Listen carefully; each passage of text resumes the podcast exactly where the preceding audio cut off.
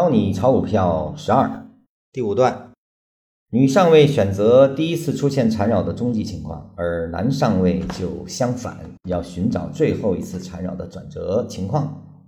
其后如果出现急跌却被持，那是最佳的买入时机。抄底不是不可以，但只能选择这种情况。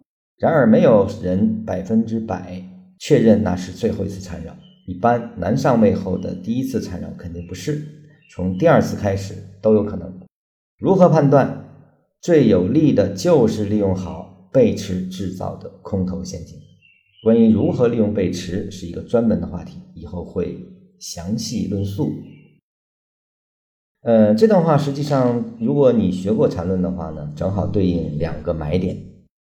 你尚未发生的第一次缠绕，这个就是二买。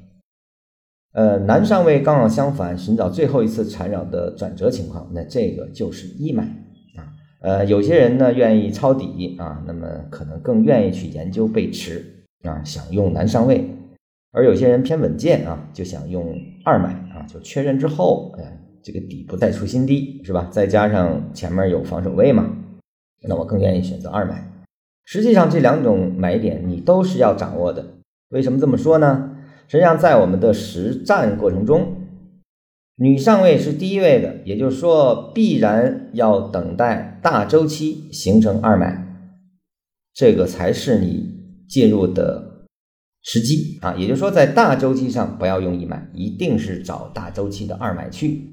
而后在大周期二买形成过程中，也就是它的缠绕发生的时候，必然伴随着下上下上的这样的运动。